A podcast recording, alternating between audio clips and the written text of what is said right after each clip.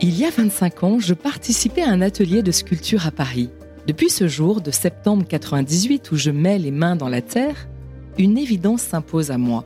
Je ne pourrai plus me passer de ce contact avec la terre. Et vous, quelle est votre terre? Votre passion la plus profonde? Comment cette passion a-t-elle germé? Quels sont les bénéfices qu'elle vous apporte? Et qu'avez-vous fait de plus fou et de plus surprenant par passion?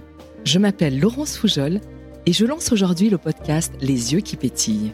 C'est un partage avec des femmes et des hommes de tous horizons qui ont un même point commun, être passionnés.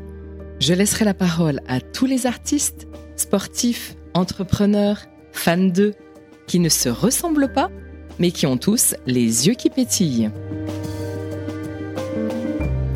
Pour ce nouvel épisode, je suis très heureuse d'aller à la rencontre de Samantha Barenson. Samantha est une poétesse française, argentine et italienne, née en 1976 en Espagne. Auteur de poésie, de pièces de théâtre et de romans, Samantha aime travailler avec d'autres artistes, peintres, photographes, danseurs ou musiciens. Mais Samantha aime avant tout déclamer, crier, chanter ses textes sur scène, dans un souhait de rendre la poésie accessible à tous. Elle fait aussi partie depuis 2018 du groupe de rock industriel KNS.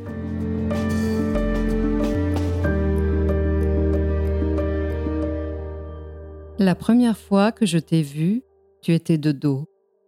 La sensualité se cache aussi dans les revers. Tu marchais ailleurs et avant d'avoir vu tes yeux et ton sourire, avant d'avoir entendu ta voix, je sentais déjà le manque et la mélancolie. Tu t'éloignais de moi comme tu le ferais quelques mois plus tard. Tu partais vers mon absence sans t'en rendre compte. Et moi, je restais là, à regarder l'ovale de ton joli cul. Bonjour Samantha Baranson. Mais bonjour. Euh, ravie de te rencontrer aujourd'hui. Pour démarrer, est-ce que tu peux te présenter de la façon dont tu le souhaites? Alors, c'est toujours une question très difficile. On va dire que je suis une citoyenne du monde, pour commencer, car je suis franco-italo-argentine. Et je suis ensuite une citoyenne euh, de la poésie, si la poésie peut être un territoire, car euh, je suis poète. Ok. Et est-ce que tu peux nous dire d'où tu viens? Alors, tu as parlé de, ces trois pays. Là, tu vis à Lyon depuis quelques années. Je vis à la Croix-Rousse. Nuance. Ce n'est pas tout à fait Lyon. Et bah, disons que j'ai une mère argentine, j'ai un père italien. Je suis moi-même née en Espagne, j'ai grandi au Mexique, donc euh, forte de toutes ces cultures, de toutes ces langues, de toutes ces origines et de toutes ces saveurs culinaires, entre autres.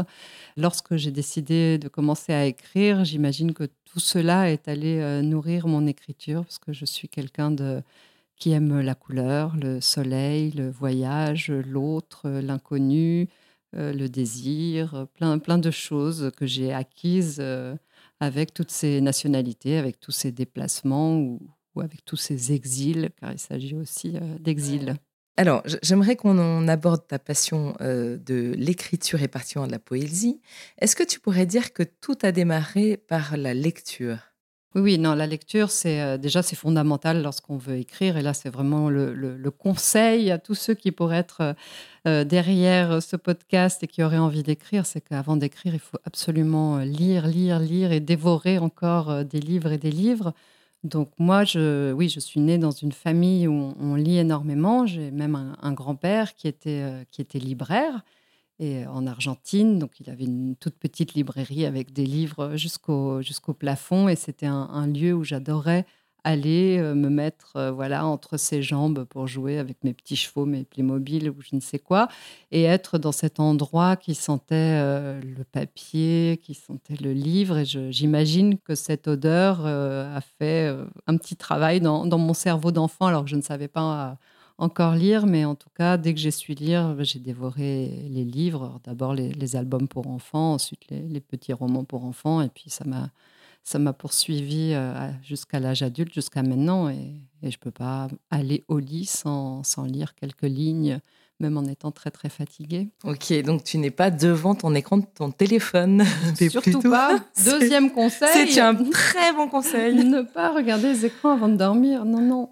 Et alors le passage à l'écriture, est-ce que c'était aussi quelque chose de présent euh, jeune? Tu avais l'habitude d'écrire?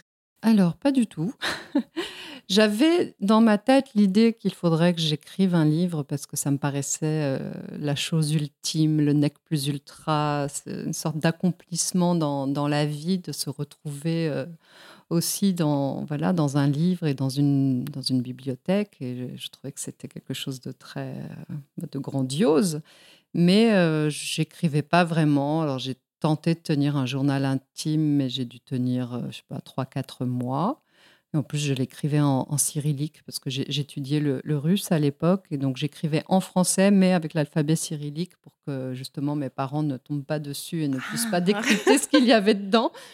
Donc, c'est un, un, ouvrage assez drôle. Ça aussi, c'est un bon conseil. oui, voilà. Si vous savez le cyrillique ou le grec ou je ne sais pas. Et euh, après, je vais j'ai fait quelques petits textes euh, par-ci par-là, quelques poèmes, mais, euh, mais j'avais l'impression que voilà qu'il fallait que ça mûrisse ou qu'il fallait que je trouve le bon sujet, euh, le bon moment, et puis surtout que je trouve le bon ton, parce que c'est souvent difficile d'arriver après tous les auteurs et de se dire bah, je vais essayer de faire, si ce n'est mieux, au moins aussi bien. Mmh. Donc j'ai commencé à écrire à l'âge de 23, 23 ans, vraiment. Là, il y a eu le déclic. Ok, et plutôt de la poésie? Alors au début, des, nouvelles, des nouvelles un peu dans le style de Bridget Jones, tu vois, des, histoires de jeunes filles qui en ont marre des mecs et qui discutent entre elles. Et, je me suis aperçue comme ça en écrivant euh, ces petites histoires que j'aimais bien les dialogues. Et je me suis dit, bah, je vais écrire une pièce de théâtre chose que je n'ai pas faite tout de suite. Finalement, c'est venu beaucoup plus tard. Et, euh, entre-temps, il y a eu, je sais pas, quelques accidents de, la vie et de parcours et de rencontres qui ont fait que je me suis mise à écrire euh, de la poésie alors que je n'avais pas prévu d'en écrire. Est-ce qu'il y a des, émotions particulières que tu ressens quand tu écris euh, Qu'est-ce que tu ressens ouais, quand tu es à ce moment euh, avec ton stylo ou peut-être l'ordinateur Non, avec, l'ordinateur. L'ordinateur. Oui, oui. Non, le stylo, je l'ai abandonné il y a bien longtemps, le pauvre. pour des questions aussi d'écriture, c'est-à-dire que le, stylo me donne un lien direct avec la page qui me met dans un état un peu de, de catharsis et où je n'ai pas de recul par rapport au texte. Donc quand j'écris au stylo, je suis dans une espèce d'émotion brute et le texte qui est produit à la main n'est pas un bon texte. Alors qu'avec l'écran, j'arrive tout de suite à, voir cet objet écrit comme un objet littéraire et j'arrive mieux à travailler le, le matériau et avoir ce recul nécessaire pour me dire si c'est un bon texte, c'est un mauvais texte, ou là je suis en train d'écrire n'importe quoi, ou là oui ça vaut la peine. D'accord, tu as plus, plus de distance? Plus de distance, oui, oui. Alors que le stylo, je, n'en ai aucune. Puis surtout, j'attrape des, crampes euh, parce que j'ai plus du tout l'habitude euh, d'écrire au stylo. Donc j'évite une tendinite euh, à l'épaule. Donc l'ordinateur. Donc quelles sont mes, mes émotions quand j'écris? Alors c'est assez étonnant parce que je suis dans une sorte de transe. C'est-à-dire je suis dans un, état où je suis un peu au-dessus de, moi-même. Je suis prise par une frénésie d'écriture où euh, j'écris, j'écris, j'écris. Alors j'écris à voix haute aussi parce que souvent je travaille mes textes pour qu'ils soient lus sur scène et je gagne du temps en écrivant à voix haute pour connaître la sonorité, le rythme, pour savoir si mon texte est assez rond, pour savoir s'il y a des phrases sur lesquelles je pourrais trébucher ou pas. Donc euh, je suis dans voilà dans cette oralité avec moi-même, dans cette accélération des doigts où j'ai l'impression que toutes mes idées coulent entre mes bras, vont jusqu'à mes doigts et vont atterrir directement sur euh, sur le, clavier. Et souvent, quand je relis plus tard les textes que j'ai écrits, je me dis, tiens, je ne savais pas que j'avais écrit ça, je ne sais pas d'où vient cette idée. J'ai vraiment l'impression qu'il y a comme une autre personne qui a pris possession de moi pendant cet acte d'écriture et je me demande vraiment où est-ce que je vais chercher tout ça. Et, ça arrive quasiment systématiquement, en fait, ou c'est quelque chose quand même d'un peu particulier, euh, où tu retrouves cette intensité à chaque fois que tu... Alors, je retrouve cette, euh, intensité à, chaque fois, mais par contre, ça demande une sorte de temps de gestation pour arriver à cet état-là. C'est-à-dire que je, n'écris pas tous les jours. Euh, je ne me mets pas à ma table voilà, tous les matins en me disant bah voilà, je vais écrire comme font plein de gens. C'est une sorte d'exercice quotidien. Moi, je ne fais pas du tout ça. Moi, ce que je fais, c'est que je cherche une idée. Une fois que j'ai l'idée, je cherche dans ma tête euh, comment je vais pouvoir développer cette idée. Donc ça, cette étape, elle peut prendre beaucoup, beaucoup de temps. Ça peut prendre six mois ou euh, même euh, plus.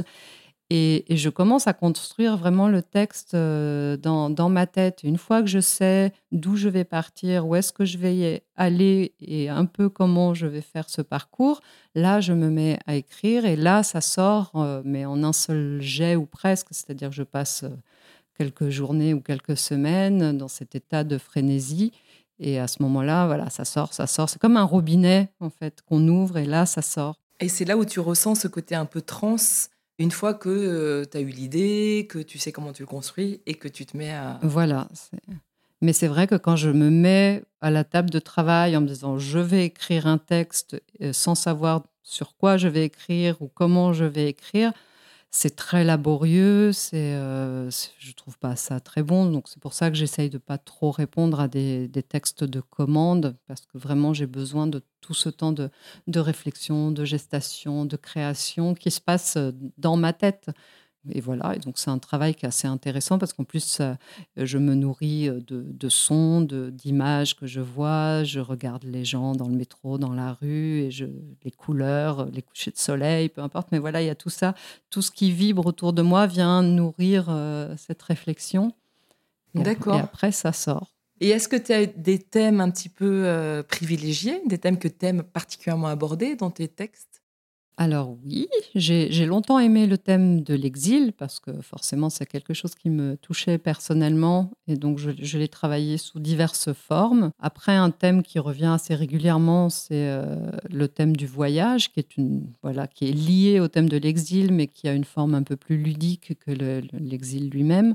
Moi tous mes textes, c'est des textes qui avancent, qui roulent, qui sont dans un mouvement et les personnages de mes textes sont souvent en voiture, en train, en avion, euh, rarement à vélo. C'est pas très écolo tout ça.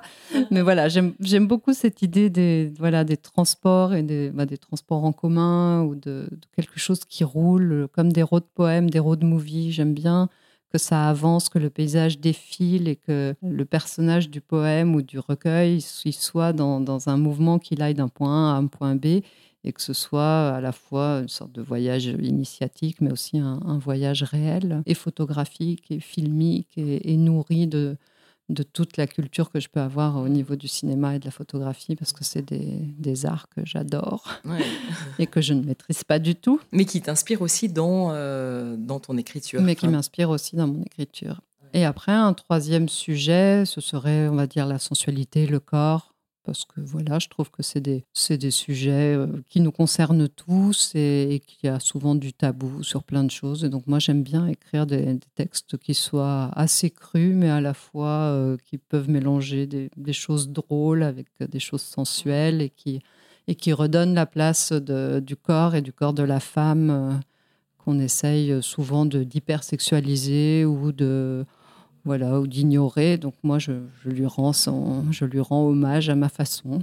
Et est-ce que tu pourrais nous, lire un, extrait euh, justement d'un texte euh, peut-être sur ce sujet? Un peu olé olé, mais oui. Un peu olé olé. Nous avons fait l'amour dans un jardin dérobé d'une ville anonyme, tapis herbeux où on fleurit de timides caresses. Tu es entré dans cet espace sans rien piétiner, doux et sauvage, pour te fondre dans la végétation jusqu'à devenir branche ou tronc noueux. Je me rappelle ton sourire, ma peur juvénile, les arbres ombreux et le désir unique tandis que tombaient par terre les pétales qui nous ont laissés nus sous les lumières urbaines. Plus que tout, ce qui me plaît chez toi, au-delà de ton apparence, de la forme de ton visage, de tes yeux, de la couleur de tes cheveux, au-delà de tes bonnes manières, de la façon raffinée et discrète que tu as de mastiquer, de la lenteur avec laquelle tu bois le vin, au-delà de l'harmonie aérienne de tes doigts qui écrivent ce que tes mots ne savent dire, au-delà de tes livres, des films et des œuvres musicales que tu évoques pour illustrer le récit joyeux qui nous maintient éveillés, au-delà de ta main qui m'ouvre la porte et de chaque petite attention qui me fait sentir reine, plus que tout, c'est ta voix qui provoque en moi des tremblements chaque fois que tu prononces mon nom. C'est très très beau. Merci beaucoup. Très très bien traduit par euh, Mélissa Véro, car ce texte est à l'origine écrit en italien. J'avais une question justement sur l'écriture. À quel moment tu décides d'écrire plutôt en français, en italien euh, ou dans une autre langue? Eh bien, ce n'est pas moi qui décide, c'est mon cerveau. Merci de t'adresser à lui. C'est quelque chose de très étrange. Euh, par exemple, j'ai écrit un livre qui s'appelle Mon citronnier, qui parle de la mort de mon père. Donc, mon père euh, est italien. Euh, il est mort quand j'avais deux ans, donc à une époque où je parlais surtout espagnol avec ma mère et on était en Espagne puis en Argentine. Et au début, je m'étais dit, je vais écrire ce livre en espagnol car c'est voilà la langue de mon enfance. Et en très peu de temps, je me suis aperçue qu'il fallait que je l'écrive en français, toujours pour cette histoire de distance, de recul.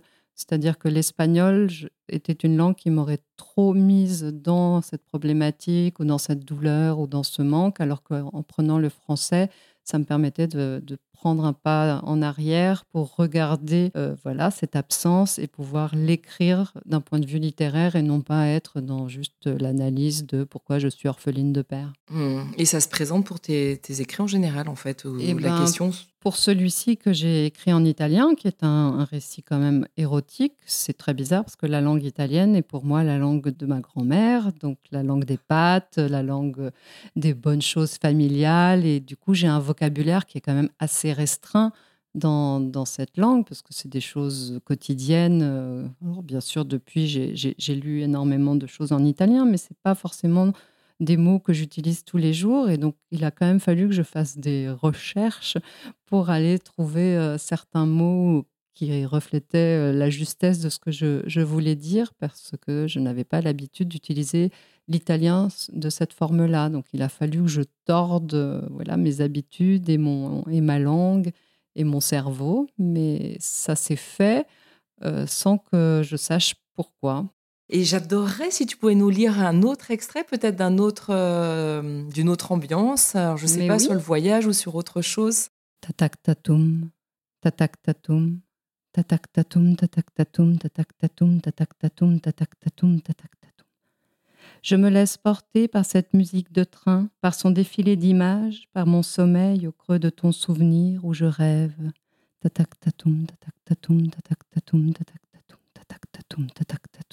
Le paysage défile comme un Jackson Pollock, vache en pointillé, nuages étirés, taches tournesol et rails déformés. La fenêtre froide se colle à mon oreille et j'entends tatak tater la bête humaine. Je ne suis pas Eva Marissin. Je n'ai ni la mort aux trousses, ni les baisers de Cary Grant. Il n'y a derrière la vitre que ces paysages de cartes postales, cette campagne d'avant-guerre, ces empreintes ferroviaires. Une vache, un hameau, une église, un âne, une vieille mobilette ou un train à la retraite, de l'herbe à perte de vue, des champs de coquelicots, un village suspendu, la dame blanche, un mouton ou peut-être une chèvre, un autre coquelicot, une jupe en corolle, une canette de soda, un plastique, une poubelle, un néon, un flash. Tatak tatum, tatak tatum, tatak tatum, tatak tatum, tatak tatum, tatak tatum. Je ne suis pas Célia Johnson dans brève rencontre à attendre jeudi prochain, jeudi prochain, jeudi prochain.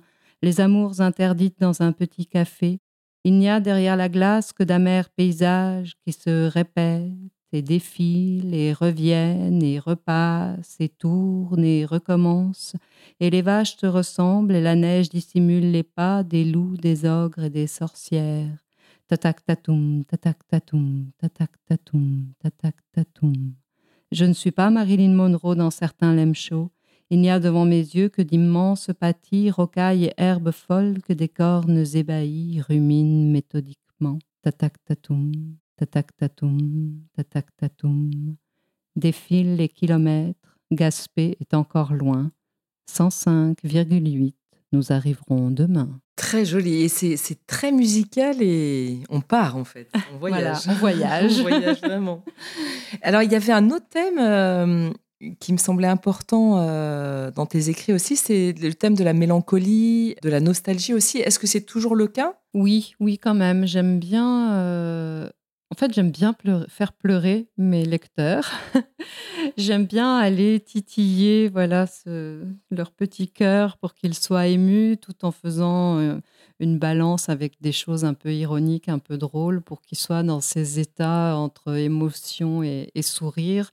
Donc j'aime beaucoup l'autodérision aussi. Mais la, mélancolie, euh, en fait, souvent j'ai cette image d'une personne qui partirait euh, au travail le matin en laissant, je ne sais pas, euh, un verre d'eau comme ça sur, sur la table ou une tasse de café à moitié remplie ou une brosse à dents un peu humide sur le, le rebord du lavabo. Puis cette personne aurait un accident, mourrait et ces objets seraient là avec euh, un peu d'ADN, un peu de, de, vécu. Et c'est des objets à la fois du quotidien, mais qui, du coup, sont chargés de quelque chose de très grave, de très triste, et qu'on n'ose pas laver, on n'oserait pas jeter l'eau le, le, du verre dans l'évier, on n'oserait pas laver le verre, on n'oserait pas laver cette tasse, on n'oserait pas jeter cette brosse à dents pendant un certain temps. Et c'est vraiment cette sensation-là que je vais chercher dans, dans mes textes pour provoquer ce, ce manque euh, qui, qui, peut être très émouvant et qui, voilà, des fois, je me fais pleurer toute seule. Quand j'écris, j'avoue, j'avoue que parfois, je, je peux être prise moi-même de cette énorme, émotion. Et c'est pour ça qu'après, j'essaye de trouver des choses très légères et très, et très drôles et, et essayer de montrer aux gens qu'en fait, la vie, elle est courte, certes, on va tous mourir, certes, mais et justement, dans ce laps très court, il faut vivre vite, euh, accélérer, faire un tas de choses, avoir de la passion, avoir euh, voilà, faire l'amour, manger, boire, euh, voyager, danser, bouger, voyager, etc., etc. Donc, je, je navigue entre ces, ces deux états. D'accord. Et quelle est l'émotion qui semble la plus difficile à transmettre qui pour moi est difficile, c'est de traduire un, engagement politique. C'est-à-dire que parfois j'ai essayé de, de, faire des textes euh, engagés, en tout cas ce qu'on appelle un texte engagé. Je suis très très mauvaise à cet exercice. Donc je, préfère passer des idées humanistes dans, dans mes textes sans chercher à, à les induire. C'est-à-dire je ne prends pas parti, je ne dis pas ce que je pense voilà, j'écris, les choses sont comme ça, à vous de tirer des, conclusions sur quelles sont mes, idées ou de comment je, vois le monde. Mais en tout cas, je suis vraiment nulle pour écrire euh, des textes engagés. Euh, voilà, qui servirait d'étendard euh, pour des manifestations ou des événements ou des mmh. choses comme ça. Mais des émotions quotidiennes, de, peut-être de tristesse, de légèreté, de joie, etc., ça c'est quelque chose. Euh, ça, oui, oui. Et il n'y a pas une émotion plus, plus compliquée qu'une autre à faire passer pour toi. Enfin, c'est pas. peut-être que le, rire est toujours plus, plus difficile à, à faire passer parce qu'on peut tomber à côté. Euh. En, en, tout cas, je, j'arrive mieux à faire rire en écrivant qu'à l'oral, parce que souvent quand je fais des blagues, ça tombe, ça tombe à l'eau. moi qui pense être une grande comique, euh, mais euh, il m'arrive parfois d'animer une scène ouverte qui s'appelle La Taratatouille et qui a lieu à Agendar euh, tous les premiers jeudis du mois à Lyon. Et c'est une organisation un peu partagée. Et donc de temps en temps, c'est moi qui anime cette scène ouverte. Et je me suis comme ça découvert un talent de, de one-woman show, mais surtout dans un rôle de méchante, euh, ce qui est, ce qui est assez drôle parce qu'une fois, le thème, c'était, euh, je ne sais plus, c'était quelque chose comme la méchanceté. Donc, j'ai été odieuse avec tout le monde pendant toute euh, la soirée. et, c'est quelque chose voilà, où j'excelle à, être euh, assez détestable et odieuse, mais de façon, de façon comique. second degré. second degré. Mais voilà, mais je trouve que voilà, le rire, c'est quelque chose qui est beaucoup plus compliqué que. c'est très facile d'aller chercher des choses tristes et de titiller là, là où ça fait mal pour faire pleurer. Faire rire, c'est plus, plus difficile c'est plus difficile. Tout le monde n'a pas le même humour. Euh, oui, c'est sûr. Oui, c'est ça. Parfois, c'est subtil. D'autres fois, non. Et alors moi, il y a un, sujet que j'aimerais qu'on aborde ensemble. C'est vraiment le, ton souhait en fait de rendre la, poésie accessible à tous. C'est quelque chose qui est important. Où tu participes à des festivals, tu aimes euh, euh, déclamer tes, tes, textes sur scène, c'est important. Tu en parlais d'ailleurs dans ton processus d'écriture. Pourquoi c'est si important pour toi? Alors, c'est important pour plusieurs choses. Alors, déjà, quand on fait une recherche dans un moteur de recherche sur Internet et qu'on tape, je ne sais pas moi, poète euh, français, on va rapidement tomber sur des, hommes, des hommes morts.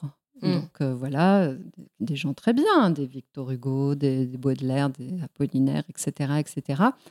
Mais il y avait euh, de, ma part et de la part des, poètes et des poétesses que, je fréquente de montrer qu'aujourd'hui, il existe des gens vivants et des femmes et des hommes qui font de la, de la poésie. Donc à l'époque, euh, c'était en 2012, on avait créé le syndicat des poètes qui vont mourir un jour, qui est un collectif euh, de poètes qui, existe encore, qui est moins actif parce que chacun a développé euh, ses projets personnels, mais le syndicat est là. Et l'idée, c'était vraiment de dire Eh oh, regardez, on, est vivant, on n'est pas juste euh, des, vieux monsieur poussiéreux et enterrés depuis longtemps. Et puis, euh, la deuxième chose, c'était de redonner à la poésie, euh, c'est le lettre de noblesse, si on peut dire ça comme ça, mais quand on dit à quelqu'un qu'on fait de la poésie, la personne a tout de suite une sorte de recul avec des souvenirs assez douloureux de la sixième, les poèmes à apprendre par cœur de Maurice Carême, qui, bon, on ne parlera pas de Maurice Carême, mais, euh, mais en tout cas, il y avait quelque chose comme ça de l'ordre de l'obligatoire, de la, de la punition, où il fallait vraiment apprendre ses poèmes euh, par cœur. Alors certains ont aimé l'exercice et ont continué à aimer la poésie, d'autres euh, ont décidé qu'ils la détestaient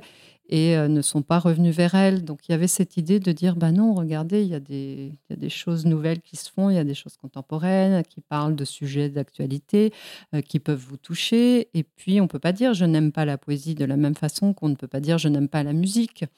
Euh, dans la poésie, il va y avoir l'équivalent du jazz, de la musique classique, du rap, du, je sais pas, du rock, du punk, etc., etc.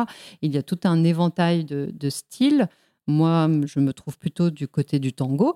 Et donc, chaque personne est apte à, trouver euh, sa poète, son poète ou sa forme de poésie euh, dans tout ce qui est présenté. Mmh. Et c'est ça qu'on essaye de, de montrer et de, et de valoriser et de, et de, lutter pour que la poésie euh, soit partout et pour tous. lorsque tu es sur scène, en fait, c'est un moment que tu apprécies particulièrement?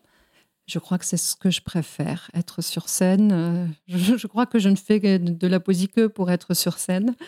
Alors, au départ, j'ai fait, j'ai fait du théâtre il y a très longtemps, quand j'étais jeune, et c'était vraiment euh, la première fois que je suis montée sur les planches. J'ai senti que c'était vraiment le lieu où je devais être alors que j'étais quelqu'un de très très timide et, ça m'a déjà ça m'a débarrassé de cette timidité, c'est-à-dire que quand j'étais sur scène, j'étais bien. Euh, le problème avec le théâtre, c'est qu'il faut apprendre les textes par cœur, c'est beaucoup de travail, euh, puis il faut des répétitions, etc., etc.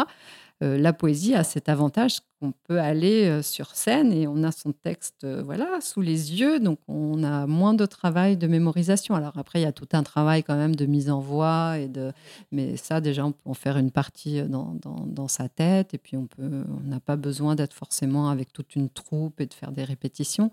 Donc il y a quelque chose de, de très jouissif dans cette immédiateté où le texte devient parole, devient mmh. voix, euh, sans, sans, devoir trouver aussi des financements. Parce que quand j'ai commencé à écrire pour le théâtre, j'envoyais mes, mes, mes, pièces et puis on me disait, ben non, il faut d'abord euh, il faut d'abord trouver un lieu, puis il faut trouver un financement, et puis après il faut trouver une équipe. Et on me disait, ça va prendre 4, 5 ans.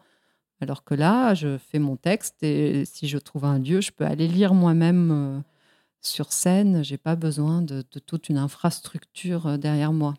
En fait, tu parlais de l'importance euh, du mouvement, des voyages dans tes écrits, euh, parce que c'est aussi euh, ta vie où tu as été beaucoup en mouvement. Et tu continues finalement ce mouvement à travers la participation à des festivals. En fait, tu voyages beaucoup, j'ai l'impression. Oui, alors j'ai un, bilan carbone ah qui, est, heureusement, j'ai une amie qui s'appelle Lily Lucas, qui est chanteuse et qui fait toutes ses tournées à bicyclette.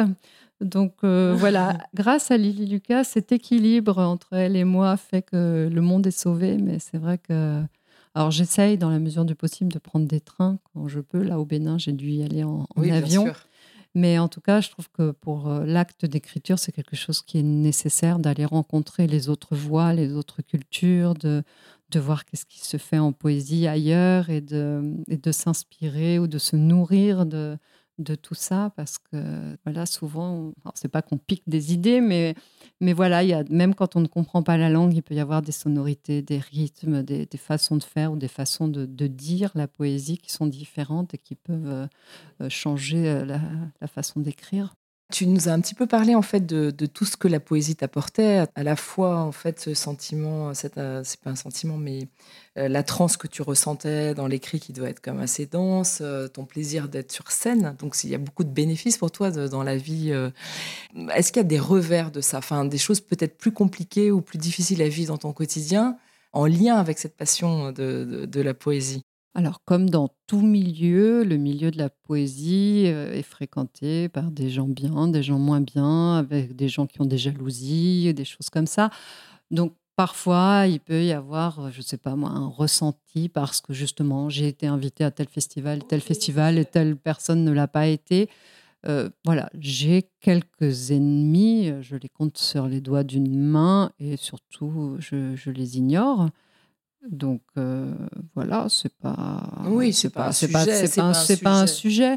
Mais, euh, mais non, il n'y a pas de, il a pas vraiment de, de, revers à cette médaille. Il y a que des, des choses positives. Et, parmi les choses positives, il y a les rencontres avec les, les musiciens, par exemple, ou avec d'autres artistes.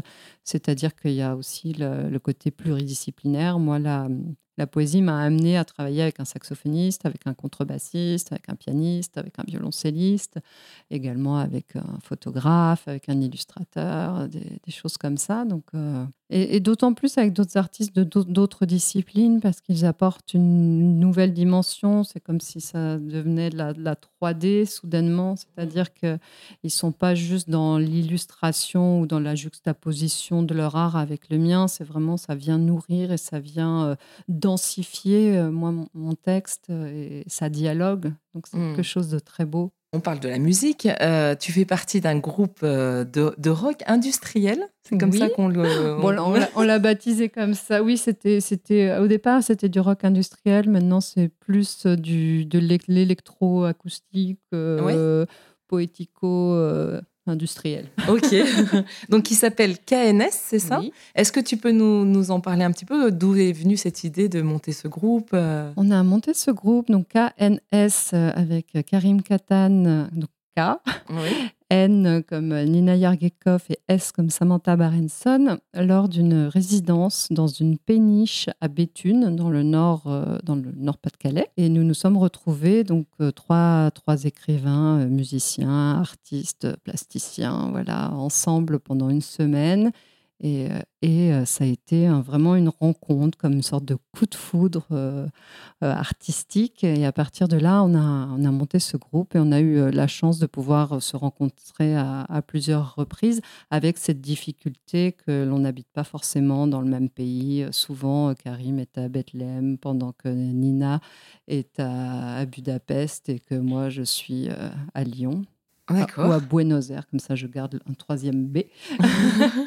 Mais voilà, on a, on a réussi à faire euh, un mini-album de, je sais plus, cinq ou six morceaux. Et puis on a réussi à faire un concert euh, au Japon. Euh, voilà, des, petites occasions comme ça de la vie qui se présentent. Et puis, puis j'espère qu'il y en aura d'autres. Puis on va essayer de continuer à travailler ensemble. Et ça, mélange un petit peu du coup la poésie, donc le texte et, euh, et de la musique. Euh. Oui, musique plutôt électro avec euh, un peu d'instruments quand même, et puis du, du, texte, soit du texte dit, soit du texte récité, un peu de chant aussi. Nina, Nina chante par, par moment. Et donc c'est voilà, c'était avec des langues différentes parce qu'elle elle chante en hongrois. Moi, je crois que j'ai certains morceaux où je suis en italien ou en espagnol. Donc c'est aussi mélanger voilà toutes euh, ces deux personnes qui voyagent énormément. Donc on, on se retrouve dans, dans ce mouvement, euh, dans, dans cette avancée, euh, et, c'est toujours un plaisir quand, quand, nos trois trajectoires se croisent en, en, un seul et même point. C'est pas si souvent, mais quand ça se passe, c'est chouette. Quand l'univers décide qu'il faut qu'on se rencontre, hop, concert. et vous avez des projets d'écrire d'autres morceaux? Oui, oui, oui, bien sûr. Oui, D'accord. ok. De manière un peu plus générale, euh, quels sont tes projets actuels? Que ce soit en termes de poésie, euh, peut-être de roman, ou est-ce que tu travailles sur un, alors, un sujet spécifique Pour l'instant, je ne travaille sur rien de spécifique parce que je suis justement dans cette période où je cherche la nouvelle idée. C'est-à-dire que je viens de, publier un, roman qui s'appelle Virgule, qui vient de sortir. Euh, voilà, qui, donc je suis dans cette phase de promotion, de lecture, de, de joie, de cet accouchement de cette œuvre. Donc euh, je, profite aussi de ce moment. Et je suis dans, dans cette euh, voilà, début de gestation de que sera le, prochain projet. Alors, j'ai une piste, que, ouais, deux pistes.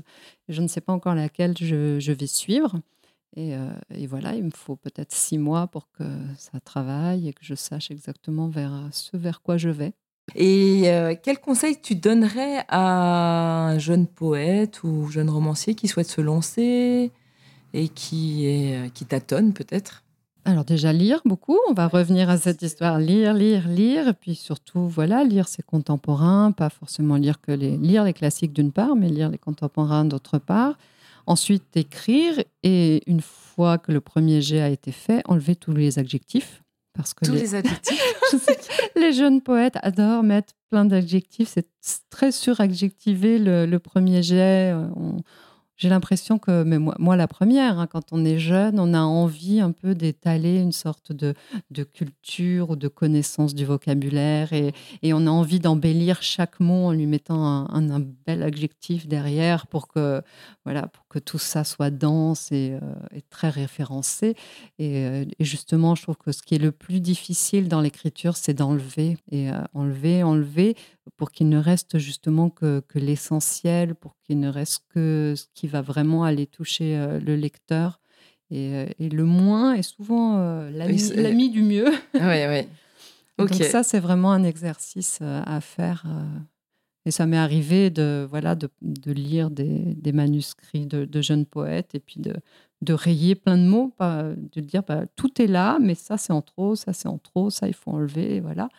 Et si la personne est prête à l'entendre et ne se vexe pas, c'est un bel exercice que d'épurer le texte, de, le déshabiller. Très bien. Et alors pour le, mot de la fin, tu nous as parlé de, beaucoup de choses qui te plaisent dans l'écriture et dans le fait de aussi euh, transmettre tes textes, etc. Et qu'est-ce qui, euh, dans tout ça, te fait le plus pétiller les yeux? Est-ce que s'il y a quelque chose en fait qui vraiment te que tu veux garder à tout prix, ça serait quoi? Bonne question.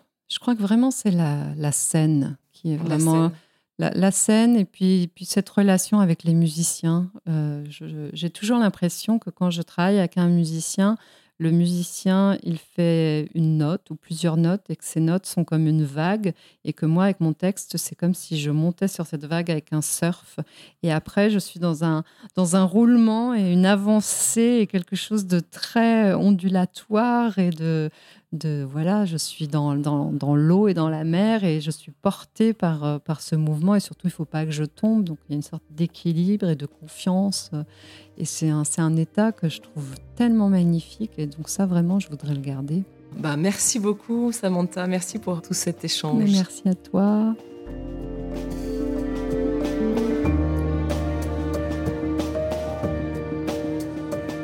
Merci beaucoup Samantha pour ce partage autour de ta passion.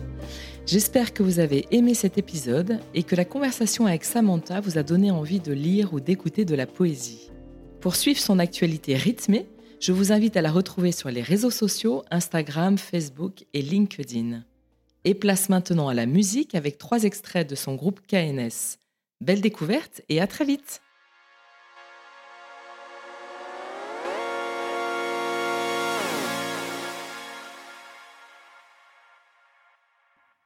Győznöd kell a földeken, és győznöd kell a városnál. Mindenkire szükséged van, kiadósak téged vár.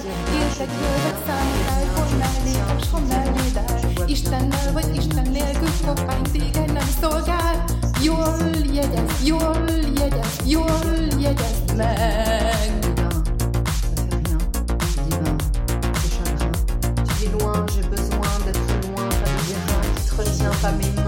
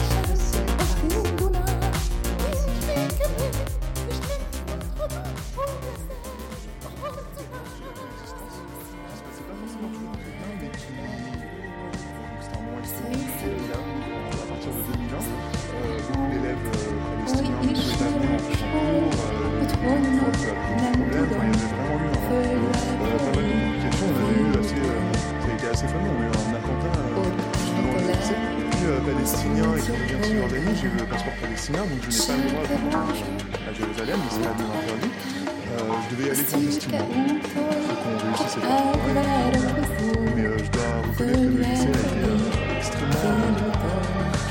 euh, extrêmement euh, cette période. Tomaré un café en un sitio de otros tiempos. Y con el sabor de la soledad que me persigue, escribiré los versos hundidos del vientre, pensando en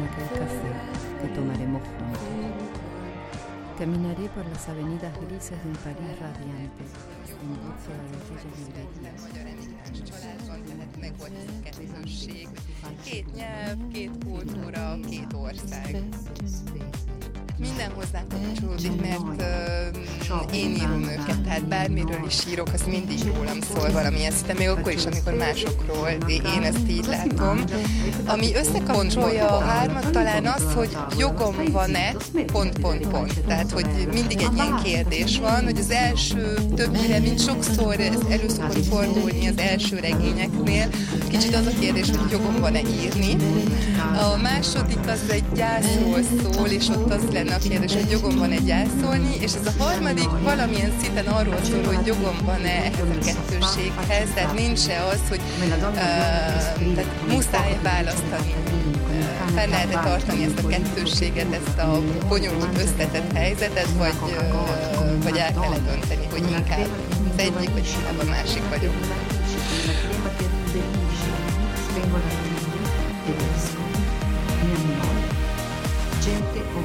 Gente fuori sofà che cerca invano soluzioni per snoiarsi, per colmare il vuoto, il buco, lo spazio. Mi annoio,